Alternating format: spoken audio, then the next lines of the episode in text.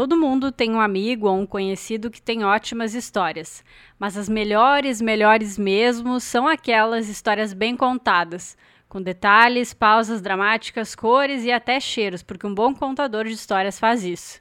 Só que dependendo da história, a gente nem lembra direito, e por traição da memória, talvez, acabe adaptando um detalhe ou outro. Principalmente quando a história em questão aconteceu lá no passado, um passado distante chamado infância. Talvez essas sejam as melhores histórias de todas, as de quando a gente era criança. E é alimentado por elas este segundo episódio do podcast Balenes. Histórias que talvez não façam sentido para você, mas que moldaram o meu caráter. É uma coisa cósmica. Eu cresci numa rua com mais cinco meninas. Minha mãe já achou meio ruim, assim, mas daí ela. A história do piolho é que nós chegamos. Que idade a gente tinha ali? Casa das pessoas, invadir, mas fora isso, não tem nada legal. Meu Deus, eu quero ver tu editar, eu tô com pena de ti. Parece que eu tô vendo a Ione contando a história da velhinha do rato. Tem cada história, tem cada história. Meu Deus, cada história. Cada... Conta essa história aí. Era adulto. Tá, essa história é minha. Eu fiz isso, Manuela. Assim como eu falei pra vocês que eu não consigo imaginar minha vida sem Noah, eu não consigo imaginar a Manuela sem a Duda. Ai, eu vou chorar agora.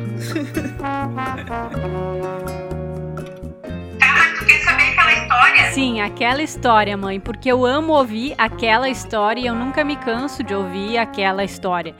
E para isso eu só preciso largar para minha mãe, que vocês já conheceram no episódio passado, apenas uma palavra-chave: piolho. O piolho do couro cabeludo é um inseto que se instala na base do cabelo, onde se alimenta de sangue e deposita seus ovos na cabeça das crianças. E a gente já começa assim esse episódio aqui, porque foi com uma história sobre esse mesmo assunto que a gente encerrou o último episódio. Pela memória, essa história aconteceu antes do meio dos anos 70, sem certeza exata da data. 1972, 73, eu acho. Eu devia ter uns 7, 8 anos, não sei. Não me lembro que série que eu tava. Só que foi antes do quinto ano, porque o quinto ano eu já fiz no Leopoldo Petri. Leopoldo Petri, que é chamado assim pelos íntimos, na verdade é uma escola estadual em Novo Hamburgo. Uma cidade hoje com quase 250 mil habitantes, mas que naquela época, em amplo crescimento, muito em função da produção de calçados. Mas isso, sinceramente, não é o mais importante aqui. Acontece que, para ir direto ao ponto, ela estudava num colégio municipal. Era o Calda Júnior? E lá tinha um colega chamado César. E não, o César não tá aqui para contar a versão dele da história. Ele era maior, assim, sabe? Das gurias tudo achava ele bonitinho, porque... É, ele era maior, né? E eu fecho os olhos e enxergo.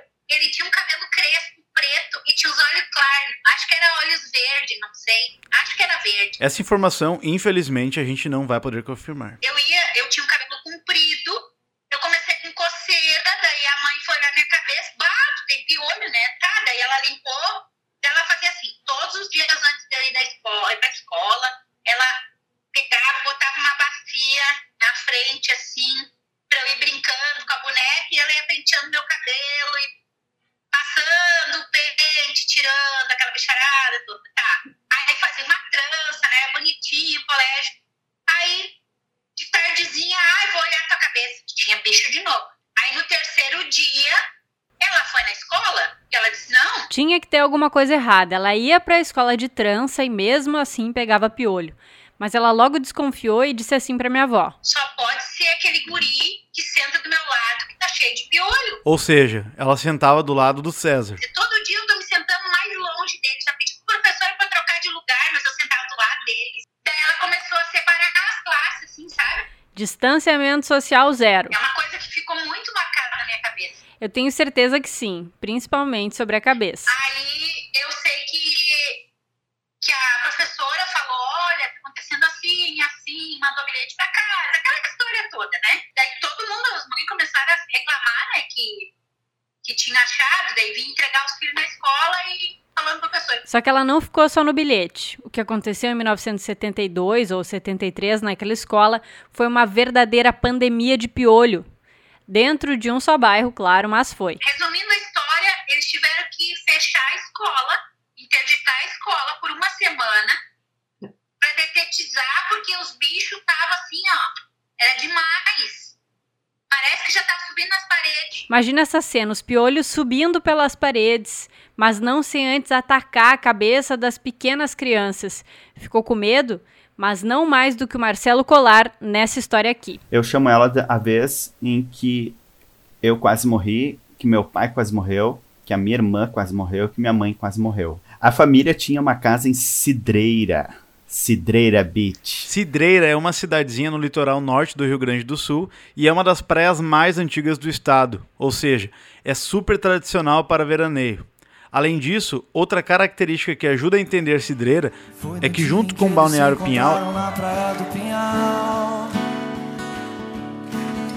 é a praia mais próxima das cidades, tipo Porto Alegre. Não sei se já chegava nos anos 90, acho que era anos 80 ainda, anos 80. E daí a gente tinha uma casa que ficava a mais ou menos duas quadras de onde hoje eh, ficam as ruínas do estádio Cecinzão em Cidreira. Ruínas atualmente sim, mas já foi diferente. Em 1993, o então prefeito Eloy Cecim, e aí por isso o nome Cecinzão, decidiu construir um estádio com capacidade para 17 mil pessoas e aquilo foi considerado uma obra faraônica. Ah, mas por quê? Bom, começando pelo fato de Cidreira na época ter menos de 8 mil habitantes, por exemplo. E construiu um estádio em Cidreira, assim, teve, sei lá, meia dúzia de jogos nesse estádio, assim. Foram 19 jogos oficiais, entre o Campeonato Gaúcho e a Copa Renner. Mas aí, por causa das dívidas e polêmicas em torno da corrupção, a coisa foi se tornando uma ruína mesmo. Só que a história do Marcelo acontece antes do estádio existir. Só que no lugar do estádio tinha dunas bem altas, assim.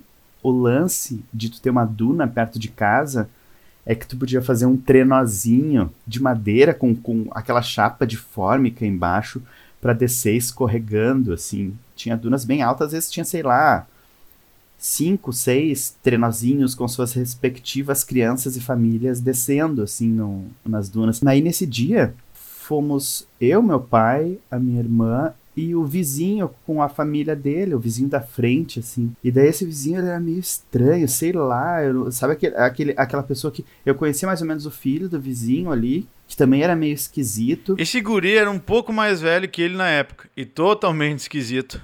Mas o principal é que ele era mentiroso. Aquele que sempre, ele mentia muito, sabe? Sei lá, ele falava: "Ah, eu tenho uma banheira gigante no banheiro lá de casa".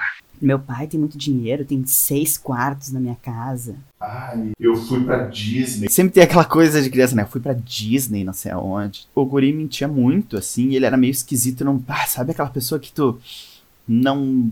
Não desce, assim. Mas eis que eles estão, então, lá nas dunas de Cidreira, onde hoje tem as ruínas do tal do estádio Cecinzão, e o Marcelo com oito anos, a irmã dele e o pai dele, e também o vizinho esquisito com a família, incluindo o filho esquisito e mentiroso do vizinho. E a primeira que quase morreu foi a minha irmã. Mas antes de contar da tragédia, um pequeno parênteses técnico. O lance do carrinho tinha a modalidade principiante, que a pessoa não tinha tido a engenharia para amarrar uma corda na parte de trás do carrinho, e daí quem descia subia sozinho a duna, que era íngreme assim, e a pessoa que estava lá em cima puxava o carrinho pela corda, para a pessoa que está subindo não precisar vir com aquele carrinho que não era tão leve assim para uma criança, né? Fecha parênteses. A minha irmã tava lá em cima e ficava aquela corda enrolada no chão. Quando eu descia aquela corda e minha irmã tava ali perto, não chegou a enroscar, mas fez a volta. E foi indo, eu só ouvi ai lá em cima. E aquela corda ficou ah, super rápido, era uma corda grossa, raspando no pé dela e queimando o pé dela num canto assim. Começou aquela choradeira e tal, daí eu mesmo que eu subi correndo, minha, minha mãe, meu pai, daí tirou-se o carrinho de circulação ali. Aí a brincadeira mudou, foi para um lado em que as máquinas já estavam tirando areia das dunas. Por causa da obra do tal estádio. E daí, mas não tinha nenhuma máquina trabalhando ali. Então ficava aquela coisa que era quase um penhasco no, no canto da, da duna, assim. E daí a gente vinha correndo e se atirava, pulava lá de cima e puf, caía na areia. A areia era fofa lá embaixo, a gente conseguia pular bem alto e cair, assim, era bem sinistro. Foi o momento em que eu quase morri. Aí eu vim correndo, pá, pá, pá, pá, pulei, só que eu me emocionei. E ao invés de cair sentado ou cair de pé, eu caí de costas. Pum, caí de costas, eu fui dar a próxima respirada. O susto, eu fui dar uma próxima respirada e não veio nada. Eu não conseguia, tipo, trancou minha, minha possibilidade de respirar. E eu fiz assim, daí eu olhei pra minha mãe assim. Comecei a fazer assim e, e comecei a me apavorar. Eu sei que isso é o fim do mundo. E daí minha mãe veio meio que descendo naquelas, assim, a superfície mais íngreme da duna e falou: calma, calma, calma, calma. Que eu tinha batido as costas muito forte na época, eu não sabia que isso acontecia, né? E daí eu comecei a cons conseguir respirar, assim, fiquei apavorado, né? É claro que ele ficou apavorado, né? Ele era uma criança, mas também, na sua ingenuidade de criança, pensou que naquele dia nada poderia piorar ainda mais que já acontecia por ali. Passou um tempinho, tá, acalmei um pouco, daí eu pensei, ah, não tem mais nem carrinho e nem dá pra pular aqui, porque eu tava apavorado de pular daquele jeito de novo, né? Bah, que, que merda de idas, que ida essa duna que tá sendo, né? Foi a vez em que eu, eu tava. Minha brincadeira era ficar meio que cavocando areia muito rápido, assim, tu, tava cavocando muito rápido. De quando tu cavocava, imagina tu vai tirando areia, areia fininha embaixo, a areia de cima vai caindo tipo uma cachoeirinha, assim.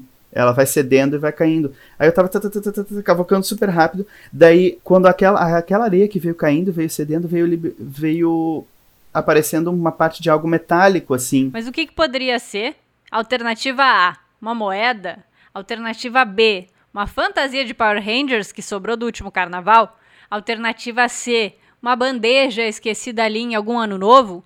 Ou D, nenhuma das alternativas. E daí veio vindo, veio vindo aquela coisa metálica. Resposta correta, nenhuma das alternativas. Quando eu parei, era uma pistola. Tipo, uma pistola, assim, uma arma de ferro prateada. E daí eu, assim, parei completamente, assim. Tapei de novo. Eu, sabe, veio aquela parte que tu, de trás que tu segura ali, um pedaço do gatilho. E eu ficou só a parte do cano pra dentro da areia, assim. Eu tapei tudo de novo, olhei para cima, tava o vizinho lá, conversando com o pai e tal. Pensei, esse vizinho estranho escondeu essa arma aqui porque ele quer matar meu pai. Deu com oito anos, eu pensei nisso. Eu subi a duna apavorado, tipo, mal conseguia falar direito, daí eu falei pra, pra minha mãe e meu pai, ah, acho que eu vou pra casa. Ué, mas o que que houve, filho? Por que tu vai pra casa? Não, não sei, não tô afim de ficar aqui, enjoei, vou pra casa. E daí eu fiquei com muito medo e a minha primeira reação foi fugir, assim. Aí eu fui indo para casa, assim, fui, caminhei meio que quase correndo de volta para casa, eram umas duas, três quadras dali. E daí a gente deixava tudo aberto a casa na época, não tinha, não sei, não tinha problema. E eu cheguei em casa e fiquei apavorado em casa. E daí eu ficava caminhando pela casa, caminhando pela casa, daí de vez em quando eu ia ali num, se tu ia no canto da casa, tu conseguia enxergar a rua aqui até as dunas lá para ver se eles estavam vindo já. Aí eu ficava na casa, ficava na casa, ia, olhava de novo. Daí eu pensava, meu Deus, ele vai matar meu pai e minha mãe, todo mundo vai morrer. Pai. Aí quando eu vi, eles estavam vindo, rindo, conversando, deu, pá, me deu um alívio, assim. E eu acho, o mais estranho é que eu fiquei com tanto medo que eu acho que eu só fui contar essa história para alguém, sei lá, dez anos depois, assim. Eu, às vezes eu penso, meu Deus, eu tinha que ter pegado essa arma, sabe? Tinha que ter pegado e entregado para um adulto ali. Bom, essa história poderia ter se chamado O Dia que eu salvei a vida da minha família fugindo de volta para casa. Sim, salvei a vida dele fugindo. Realmente, o período de veraneio rende histórias incríveis. Talvez seja porque é nas férias ou porque é na praia, não sei. Mas o que eu sei é que o Gustavo tem uma outra perspectiva disso tudo, porque quando todo mundo ia embora, era ele que ficava e via o movimento ir e vir do litoral. Como eu morava na praia, as nossas brincadeiras, assim, a função toda acontecia no verão, porque tinha. Porque a, a, cidade mudava, né? Tipo assim, aí tinha gente que a gente não conhecia, enfim, daí a gente se achava. A gente achava que podia fazer as coisas, porque a gente não conhecia ninguém, né? Tipo assim. Minha família tem um, tinha um prédio em Capão que ficava bem na, bem na esquina, assim, de, uh, da avenida principal da cidade. Então era ali que ele e os primos se reuniam para planejar e executar os planos. Como por exemplo. Olha a loucura das crianças. Tipo, amarrava um fio, assim, tipo, de um lado da rua pro outro, para ver as pessoas passarem e estourarem o fio. Ou então. Aí pegava lá na padaria um saco de plástico, enchia d'água para botar na rua para os carros passarem em cima. E também. Subia no apartamento, assim, na sacada, pegava papel higiênico, assim, molhava e jogava nos carros. E a gente também gente pegava lá na padaria, assim, massa, massa de pão que ficava ali assim, a gente pegava também para jogar nos carros. Quando os carros passavam, assim. Ou ainda. A gente fechava a rua, assim, dava as mãos uns pros outros, assim, os primos, tudo. Aí botava a mão no poste lá e dava a mão, dava a mão até chegar na grade da, pa da parede. E aí não deixava as pessoas passar se elas não. Se elas não. Tipo assim, a gente falava um. Ah, fa fa falava um versinho. Batatinha, quando nasce, esparrama pelo chão. E a pessoa tinha que completar. Menininha, quando dorme, põe a mão no coração. Ou sabe, tipo, imagina, tipo, as pessoas sem noção, as criancinhas bem faceiras. E meus pais trabalhando, né? A vida acontecendo e a gente assim na rua, achando que podia tomar conta da, da, da, do lugar, né? E aí a gente ficava fazendo isso, assim. Só que a coisa encrespava mesmo quando se juntavam as duplinhas de primos. Aquele par é perfeito em fazer arte. A alma gêmea na peraltice infantil. E aí tem outra história que era dentro disso, que na minha família sempre nasceu primos com primos, assim, tipo, nascia um primo, um ano depois, ou meio ano, nascia outro primo. Então sempre foi meio que duplas. E eu era dupla com a minha prima, assim. E daí era nós dois o tempo inteiro juntos e fazendo tudo. A padaria ficava numa esquina e na outra esquina ficava um supermercado. E aí eu e minha prima, a gente descobriu na escola como fazer massinha de modelar com suco de pacotinho e farinha e tarará, uma, tipo uma, uma receitinha assim, né? A gente ia pro real e roubava uns pacotinhos de quisuco, sabe? Que é bem o nome mesmo, quisuco, para fazer a tal de massinha.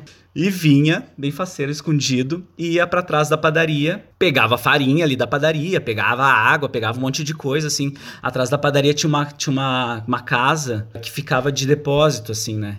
Então a gente se socava naquele depósito e pegava umas formas e ia tentar fazer a tal da, da, a tal da massinha, que nunca dava certo, mas a, era mais a função toda do que propriamente fazer a tal da massinha, né? E jogava os pacotinhos de quisuco no meio das lenhas, assim, para ninguém ver. Pois é, além da coisa de atirar o lixo em qualquer lugar, jurando que não seriam descobertos, e a própria coisa de conjugar o verbo roubar em si, claro que na ingenuidade, tinha por ali um primo X9 que estava sempre, sempre de olho. Só que daí a gente tinha um primo que ele sempre contava, sempre era o dedo duro, assim. Ele sempre saía correndo para contar para alguém. E aí ele foi lá e contou para nossos pais. Aí fizeram eu e minha prima catar o tal dos quisuco. E não só catar, mas também. Ir lá no supermercado. Ai, que vergonha. Eu, tipo, não sei quantos anos. Eu devia ter uns oito anos também. Eu e minha prima, de mão dada com a minha mãe, com a minha tia, ir lá entregar o tal dos pacotinhos de quisuco e pagar os, os que a gente tinha roubado. Claro que essa não foi a única história do Gustavo com a prima dele, partner in crime, e com o primo dedo duro. Mas agora vamos falar de algumas lembranças e de cicatrizes também. Ah, bom, a minha, minha rua é cheia da, das lembranças, né? Eu tenho. Meu rosto é cheio de cicatriz, né? Não sei se já prestou atenção. Essa é a Vitória. E apesar de conhecer ela há anos, eu nunca reparei nas cicatrizes. Todo marcado, principalmente cicatrizes grandes. Eu tenho essa na sobrancelha aqui, que foram 29 pontos. Nunca tinha reparado, mas definitivamente uma cicatriz feita por 29 pontos com certeza tem uma história aí.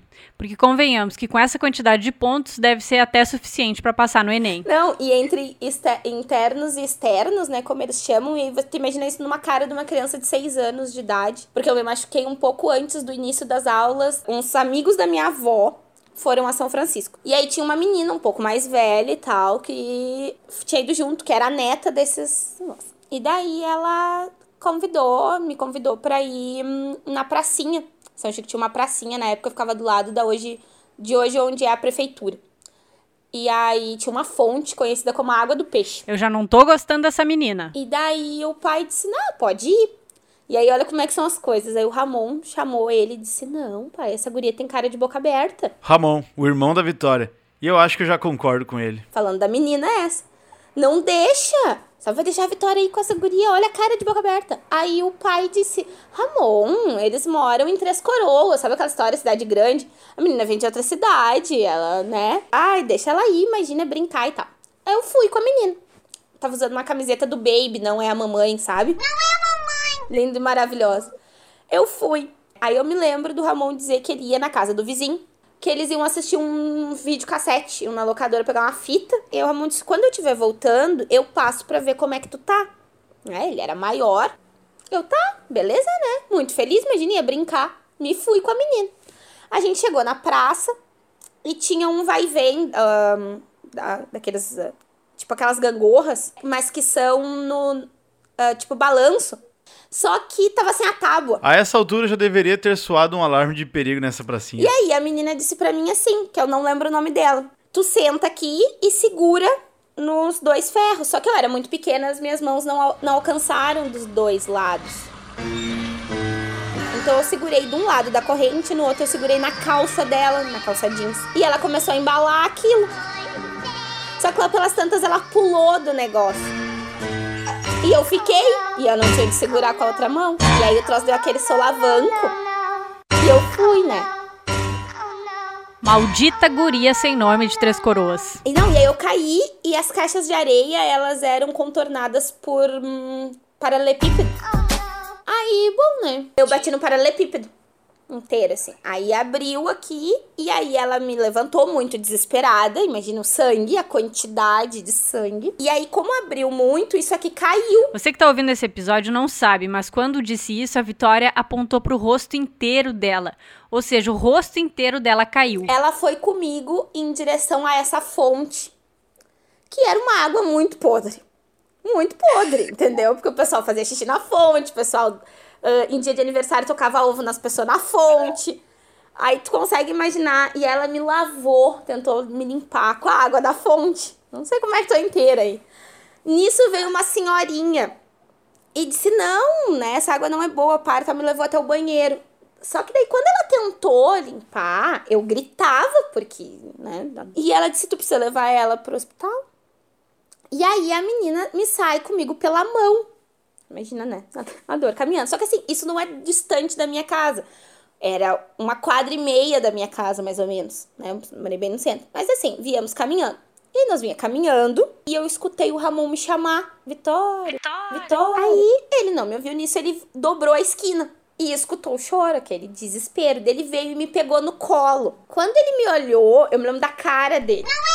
Eu não devia ter rosto, assim. E aí eu era ensopada de sangue. A minha camiseta, que era rosa do baby, ficou laranja. E apesar de considerar aquela menina sem nome uma boca aberta, ela era a única com quem o Ramon podia contar naquele momento por uma delicada e urgente missão. E aí ele olhou pra menina e disse assim: Tu sai daqui e tu vai lá e tu chama o meu pai. O meu pai, tu não chama a minha mãe. Tu chama o meu pai quando tu chega lá. Vai. Sabe aquela coisa? Mãe vai se desesperar quando me enxergar daquele jeito. A menina, eu acho que ficou com tanto medo dele, que vinha me segurando no colo. Daí eu já não me sacudia, tudo assim. Que ela chegou lá e a primeira coisa que ela disse foi: Urana, Ramon tá te chamando. E aí minha mãe chega na porta, Ramon comigo no colo, e eu tô naquele estado. E aí ela começou a chorar e ela me olhava. Ai, assim, cena de horror. O meu pai me levou pro banheiro e tentou lavar o meu rosto, porque ele dizia eu preciso ver, porque ele precisava ver o que que era, porque às vezes é não é tudo aquilo que tu tá imaginando. Só que daí ele disse: "Não, a gente precisa ir pro hospital". Aí a gente chegou no hospital e aí pra mim depois tu deu uma lembrança, assim, eu me lembro da sala, eu me lembro do anestesista conversando comigo, falando o que ele precisava, assim, me lembro deitada na, na maca, me lembro o pai eh, segurando assim a minha mão, me lembro de algumas coisas.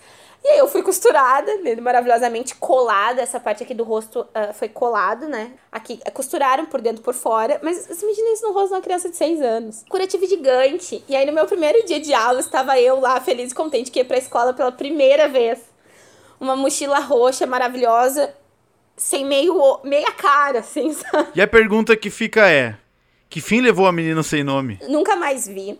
E aí depois, quando o Ramon me contava, contava essa história, ele sempre dizia, eu falei, eu olhei pra cara da guria, porque tem gente que tu olha e tu diz, não, isso não vai conseguir cuidar de uma criança. E antes de encerrar, duas pequenas ilustrações de como coisas do mundo adulto que requisitam uma dose de seriedade ou mesmo um repertório de interpretação muitas vezes não são encaradas assim pelas crianças. Teve uma vez, quando eu era, eu era muito criança, tava a vizinha da minha mãe, que sempre vinha aqui tomar chimarrão e tal, ah, tomando chimarrão aqui em casa, e o marido dela tinha um teclado. Essa aí é a Duda, ela tá fazendo essa rápida participação nesse episódio porque esse episódio não poderia ficar pro próximo episódio, entendeu? Mas a Duda volta em outro episódio. E o marido dela tinha um teclado. E aí eu não sei o que foi que ela falou assim, ah, ah, se arriando, ah, fica esquisito falar que o Tonico vai tocar o órgão. Que o teclado também falava órgão, né? E eu fiquei com aquilo na cabeça, qual o problema de tocar órgão? Gente, eu acho que eu tinha, sei lá, uns 7, 8, 10, sei lá. Eu sei que assim, ó, eu passei a minha vida inteira com isso na cabeça até conseguir entender o que significava tocar o órgão.